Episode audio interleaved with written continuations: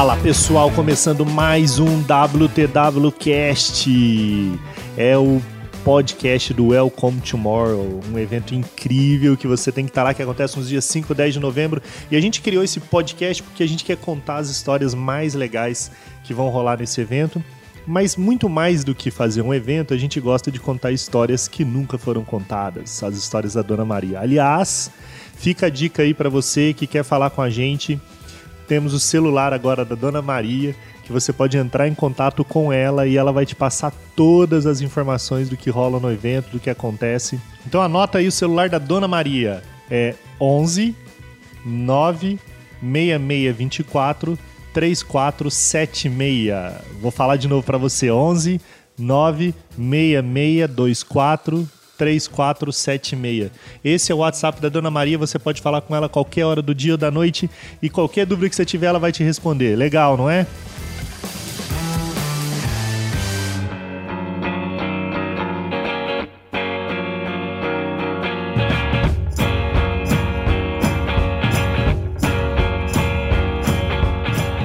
Então, começando mais um WTWcast e hoje a gente tem um conteúdo muito especial. A gente fez um lançamento oficial do Welcome Tomorrow e teve muito conteúdo que a gente separou com muito carinho para você poder ouvir e participar. E o tema de hoje é: para se mover é preciso ter saúde. E aí você vai aprender hoje um pouco sobre o que a gente vai discutir lá no Welcome Tomorrow no que diz respeito à saúde. Legal, não é? E sabe com quem eu conversei para você ouvir esse podcast hoje tão especial? Com ninguém menos do que o presidente da MIL e presidente do conselho do Albert Einstein, Cláudio Lotenberg, e também um dos embaixadores do Welcome Tomorrow. Confere como é que foi a conversa aí que tá incrível.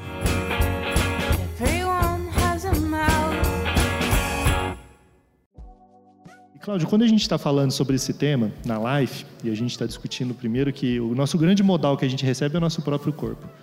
E a gente precisa reaprender aí, tanto na iniciativa privada, no mundo corporativo, é saber como que a gente valoriza as pessoas. Mas tem um paradoxo que hoje, quando eu penso na saúde especificamente, eu tive recentemente, todo mundo tem, né? Eu fiquei doente, aí você fica lá mal, aí você não sabe o que fazer, porque aí você fica com aquele sentimento.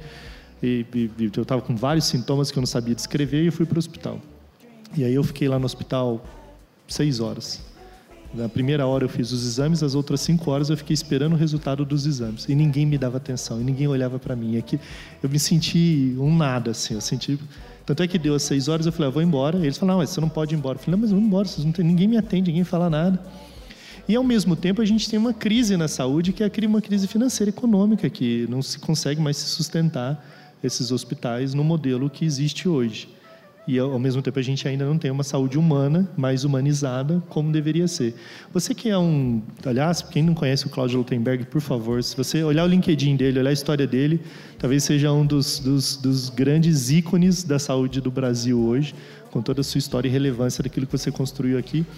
É, é um grande desafio, né? Você conseguir equilibrar essas duas frentes, você conseguir transformar a saúde para torná-la mais humana e ao mesmo tempo ela economicamente fazer sentido para todo o ecossistema. Primeiro você exagerou um pouco nas qualificações. Acho que é um pouquinho além. Obrigado pelo teu carinho. Eu, eu, eu acho que a gente tem que primeiro tentar alargar, e você falava, né? Nós estamos acostumados a olhar para a saúde sob a perspectiva tecnológica, né? Você chama a atenção de um hospital como sendo a porta de entrada. E vendo os vídeos e observando o contexto do comportamento humano, né? se a gente não alargar o entendimento da saúde para um horizonte maior, e aí eu digo, falar de saúde é falar também de alimentação, falar de saúde é falar de mobilidade, o conceito de smart cities, segurança dentro do contexto do envelhecimento, né? A gente vai continuar trabalhando cada vez mais para cuidar da doença e não da qualidade de vida e não da sustentabilidade do sistema. E o médico, ele é criado muitas vezes num ambiente hostil a esse tipo de discussão. Primeiro porque ele é educado dentro de um modelo hospitalar. E ele, em função desse tipo de educação, ele imagina que a sua prática de atendimento tem como porta de entrada e referência o hospital, que a rigor é um local onde deveriam estar internados pessoas graves, queimados, grandes transplantados, politraumatizados. E da maneira como está indo, daqui a um pouquinho você está internando as pessoas para cortar as unhas. Porque essa queixa que você teve e que você ficou seis horas lá dentro, muito possivelmente você optou pela porta equivocada. E mas por que, que você vai no hospital? Por causa de um contexto de relação cultural e porque você sabe que você pode encontrar um profissional que te atende. Não teve a resposta adequada, experiência ruim e custou caro. Quer dizer, a antítese daquilo que a gente quer no sentido de entregar para um consumidor. Então, o sistema como um todo tem que ser redesenhado. A porta de entrada tem que mudar. A utilização da tecnologia como fator de acesso, de acesso tem que ser definitivamente implantada incorporada como elemento relacional. Ninguém está tirando o papel do médico, ninguém está dizendo que a gente deve optar por plataformas que não sejam humanizadas. Mas negar nesse mundo mobile que a gente tem recursos como telemedicina, por exemplo, muito possivelmente você teria resolvido o seu problema se você tivesse acesso através de um recurso de telemedicina. Sanado uma dúvida, talvez acabasse até numa consulta médica, mas com hora marcada, dentro daquilo que de fato fosse focado no que você precisaria, você teria tido uma experiência muito melhor e muito mais barata. Então, eu acho que a gente está no momento de uma mudança de entendimento. Primeiro, saúde, alargamento. Segundo, temos que aproveitar a riqueza do mundo digital do mundo móvel. Quer dizer, a gente hoje tem um instrumento que é um celular no bolso da gente, que nos aproxima de mundos até então inacessíveis, numa velocidade de tempo totalmente distinto do que era no passado. Né? E terceiro, quer dizer, a própria formação médica, que eu acho que está equivocada por inúmeras razões. Falei o fato do hospital ser o epicentro da formação médica, mas posso ir além. Quer dizer, um receio de mudança, eu acho que os médicos têm que ter um entendimento não só técnico do seu papel, mas um papel de liderança. O líder entende essas mudanças, quer dizer, seria absolutamente equivocado imaginar que um médico não vai participar de um cenário com saúde que hoje no nosso país movimenta 10% do produto interno bruto. Então imagina a oportunidade que tem de emprego por conta disso. Ele determina, em termos de custo, algo que é importantíssimo no texto das companhias. E ele é o responsável por isso, porque ao lado de toda essa tecnologia que a gente vê, de inovações, ainda é o desejo do médico que determina o que vai acontecer como uma consequência da tua queixa. Então, acho que é um mundo que a gente tem que desenhar de uma forma diferente e que eu tenho a impressão que é imprescindível. Né? A gente está vivendo mais, expectativa de vida no Brasil 75 anos. Né? O Brasil tem pouco recurso em saúde. Posso dizer para você que talvez até tenha mais do que precise. 33% do que se gasta em saúde é desperdício. É exame desnecessário, é procura de porta entrada errada, é utilização de recurso em redundância, é erro, é falha, é erro que eu digo de natureza médica também. Não quero nem dizer sobre fraude, má prática, mas eu acho que a gente tem que realmente participar dentro de uma dinâmica um pouco mais, eu acho, ágil para a gente de repente não inviabilizar alguma coisa que está se inviabilizando, muito mais por baixa eficiência e efetividade do que propriamente por falta de acesso aos recursos. E é interessante o que você disse no início, agora falando sobre a prevenção, né, que a gente tem que ter um olhar um pouco antes da doença.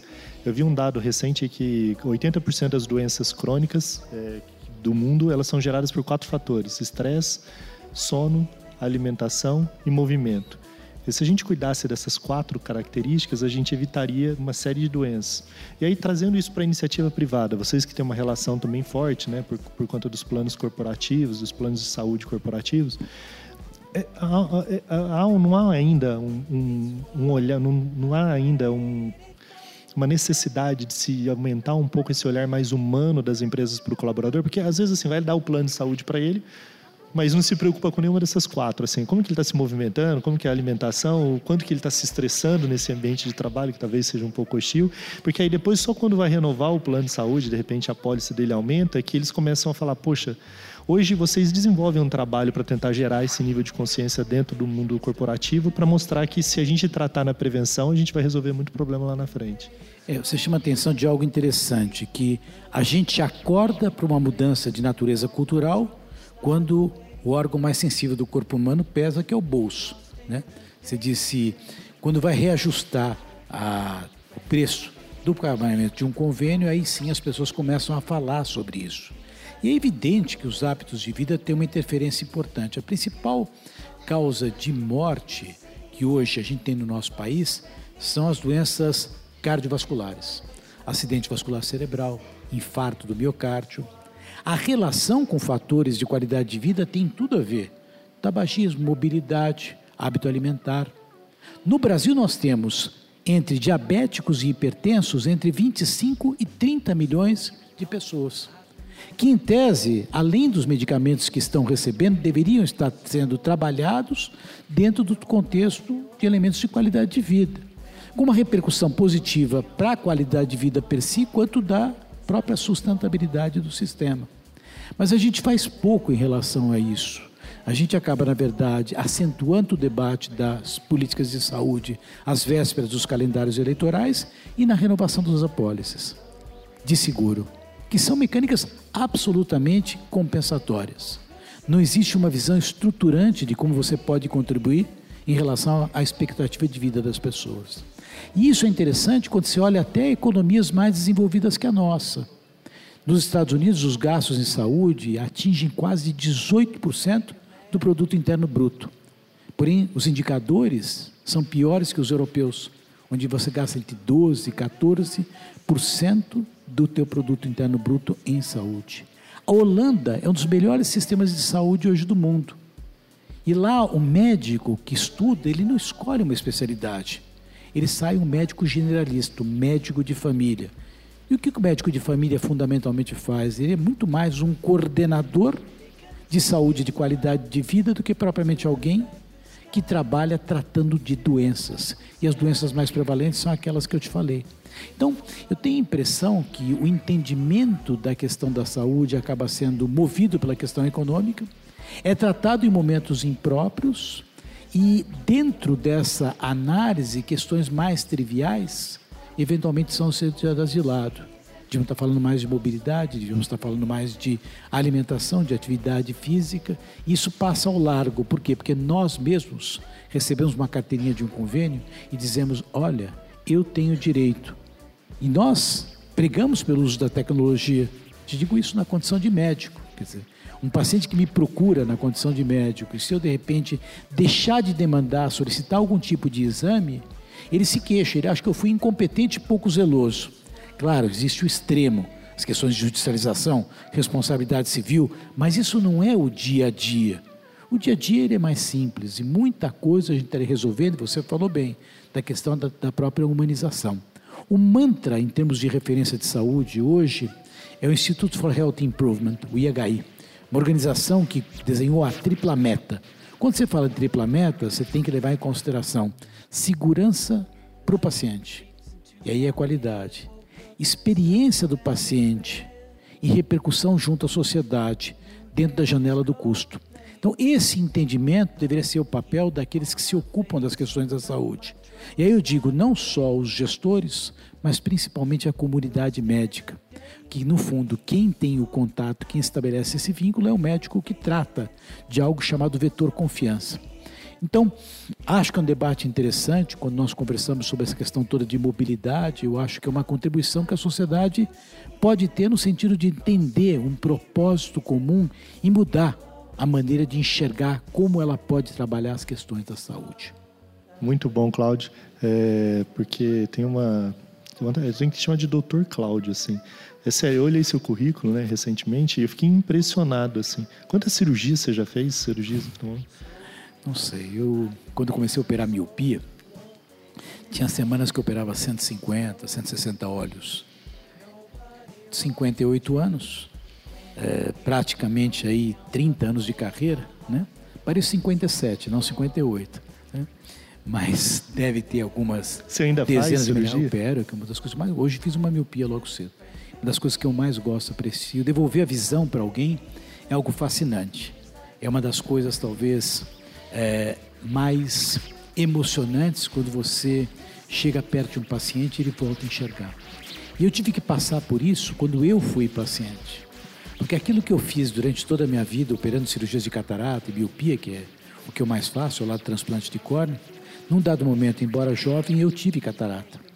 E aí, na condição de paciente, eu pude sentir que determinadas coisas tratadas por nós como médicos de uma maneira trivial e simplista, não é bem assim. Para o paciente, cada detalhe daquilo que a gente acha banal é o detalhe dele, é o olho dele. Eu senti as inseguranças, senti o medo. Eu confesso que eu acho que foi um grande avanço para eu me transformar num médico muito melhor o dia que eu passei por aquilo que eu sempre tratei. Impressionante. Sabe que eu, eu, eu tenho miopia, né? Eu uso lente de contato. Eu sempre quis fazer a cirurgia. Só que todo médico que eu visitei até hoje, diferente de você, é, ele nunca fez, ele tinha miopia e nunca operou seus próprios olhos. Eu falo, mas se é bom para todo mundo, não é bom para você? Eu sempre pergunto para ele, por que, que é bom para todo mundo? Você acha que eu devo fazer? E você fica usando óculos? Não, não, é uma escolha pessoal minha, eu gosto do óculos, ele se encaixa bem e tal. Eu falei, não, eu não estou muito confiante, não. é engraçado você falar da sua experiência porque é empatia, né? Você acaba tendo empatia com o seu paciente, porque você... Sim, eu acho que é interessante. Você sabe que o primeiro diploma de medicina foi dado pela igreja. E aí coube aos religiosos cuidar dos aspectos da alma, do intelecto, até chegando próximo do contexto da filosofia. E os médicos, então, as questões somáticas, né? E hoje o que a gente percebe é que grande parte dos elementos que trazem justamente o resgate da qualidade de vida, eles concorrem por questões que no fundo tem muito mais a ver com o aspecto filosofal e até religioso no limite, né? Meditação. É algo que tem impacto em termos de qualidade de vida e expectativa de vida, né? Então a gente durante muito tempo nós médicos nós trabalhamos muito dentro do raciocínio cartesiano. Né? E quando você vai ver, a física, no fundo, cresceu e mais quando ela não abandona, mas ela encontra o mundo quântico. Né? Então, o que, que eu acho? Nesse mundo quântico tem que ter uma integração entre aquilo que envolve o lado religioso, humanismo, o filosófico e aquele médico técnico, lógico, onde ele tem as explicações para tudo. Os pacientes querem outro tipo de relação humana. Eles não querem só o lado físico, técnico. Você falou sobre miopia. O que o, o médico talvez devesse ter conversado com você, e eu não sei se foi, também não quero converter em uma consulta médica, né? é no que impacta o fato de você ser um míope e usar lente de contato. Quer dizer, qual o trabalho que isso te dá? Quando você vai ficar mais velho, o que, que vai acontecer com você? O que, que vai acontecer com o envelhecimento e a baixa de visão para perto? Essas coisas elas envolvem muita paciência, muita confiança que nasce do diálogo. Então eu acho que o papel do médico não pode ser um papel só técnico, ele tem que ser um papel onde você consegue transcender esse lado do tecnicismo, talvez reintegrando aquele divórcio que eu falei entre a religião e o lado técnico do médico. A gente tem que trazer isso e resgatar. Muitas queixas de pacientes são queixas que não têm natureza somática alguma pessoas nos procuram muitas vezes por angústia. Aliás, definição de grandes pronto-socorros fora do Brasil local onde as pessoas vão resolver suas angústias. Tanto que 90% dos problemas que acontecem no pronto-socorro não são urgências. Cláudio, a gente espera levar eh, o desafio nosso 50 mil pessoas dentro desse evento. A gente quer realmente que as empresas e os executivos saiam de lá com algum princípio de transformação e queiram gerar uma transformação para esse futuro. A saúde é, é um dos temas. O Márcio Atala tem nos ajudado muito para falar sobre essa, essa coisa do preventivo, da vida em movimento, das pessoas entenderem que não é academia, na verdade, a gente parar de fazer com que as coisas se movam. Até eu tive agora ontem com o presidente da Atlas e a gente estava conversando sobre é, por que não desligar o de duas em duas horas dentro de um shopping desligar a escada rolante? E por que não a Atlas fazer uma campanha para dizer assim, não use escada rolante e nem elevador, só se for necessário. Se for necessário, você usa, se não, se movimente, faça Deixa seu corpo se movimentar, porque tudo no mundo se movimenta para que a gente não se mova. E a gente está perdendo essa coisa de criar do movimento do corpo. Então, eu quero te agradecer muito pela sua generosidade de ajudar a construir esse projeto. É um projeto que a gente quer que seja muito relevante na discussão da saúde do amanhã, mas que seja aplicável na vida das pessoas, que seja aplicável nas empresas, que as empresas percebam que elas têm um papel fundamental na formação desse novo cidadão. Eu acredito muito que esse cidadão de hoje ele é formado por, por essas empresas. Muitos dos princípios e valores valores que as pessoas que estão aqui aprendem na empresa é o que ela ensina para os filhos em casa quando chega lá. E a empresa precisa entender que mais do que transferir a responsabilidade para o outro, ela precisa assumir a sua própria responsabilidade nesse papel de tem um olhar capitalista, é importante ganhar dinheiro, é importante crescer, expandir, mas é importante a gente entender a que custo que a gente faz tudo isso. E aí a gente precisa deixar um legado, e esse legado acho que é construir seres humanos mais preparados para esse novo mundo. Então, eu te agradeço de coração mesmo pela sua generosidade de ajudar a gente a construir um projeto como esse, porque com certeza você vai ajudar a enriquecer isso e vai trazer discussões e vai levar temas lá para dentro que vai trazer muita relevância. Eu que agradeço. Recentemente eu li uma pesquisa da Edelman que fala que a, a sociedade espera justamente dos líderes empresariais as mudanças e o protagonismo que ela necessita para se transformar. E quando você cita a questão dos hábitos de vida, as mudanças que se fazem necessárias, a gente tem falado muito pouco disso, mas pior que ter falado pouco, a gente tem executado muito pouco disso. O Einstein fez uma campanha, uma época, de, em mídia digital, onde o motorista propunha ao passageiro, o senhor veio até que é o WTC, o senhor se incomoda de descer 30 metros antes? E quando a pessoa concordava, ele dizia, olha, já que o senhor vai ficar, fazer esse pequeno, essa pequena caminhada de 30 metros, isso é para incentivar a andar. Essa corrida foi paga pelo Hospital Israelita Albert Einstein. Eu sempre que tem qualidade de vida, eu acho que a gente tem que mudar o contexto, né?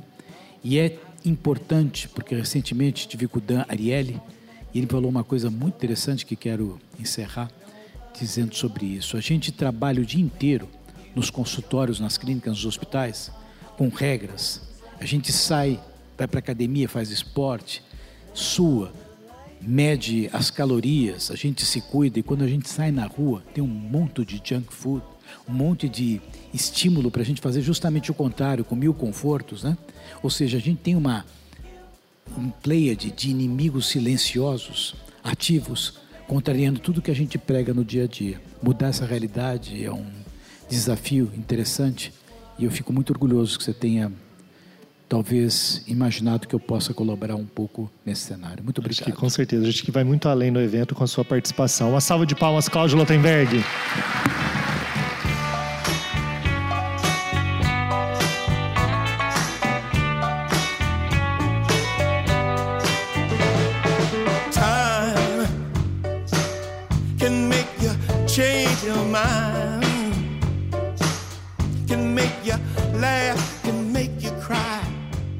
Muito bacana a conversa, não foi? Que legal que você ouviu mais um podcast com a gente. Estamos muito felizes. Eu tenho recebido muito feedback aí o tempo inteiro de pessoas mandando que estão ouvindo nosso podcast, Spotify, no iTunes. A gente fica muito feliz que a gente está compartilhando um pouco do que a gente tem feito no evento. Sabe que um dos grandes desafios que a gente tem é fazer com que esse evento não tenha barreiras físicas, paredes. A gente quer que isso, que tudo que a gente acredita, os nossos valores e tudo que a gente tem discutido chegue para você aonde você estiver, de qualquer lugar do Brasil ou do mundo, e a gente acredita que o podcast é uma forma de fazer isso. Então se prepara que vem mais podcasts especiais aí na sequência, muitos conteúdos legais, muitos embaixadores compartilhando aí o porquê que eles estão envolvidos no Welcome to More. E a gente fica muito feliz por você ter reservado um pedaço do seu tempo para estar com a gente e ouvir um pouco as nossas histórias. Valeu, muito obrigado, até o próximo podcast. Tchau, tchau.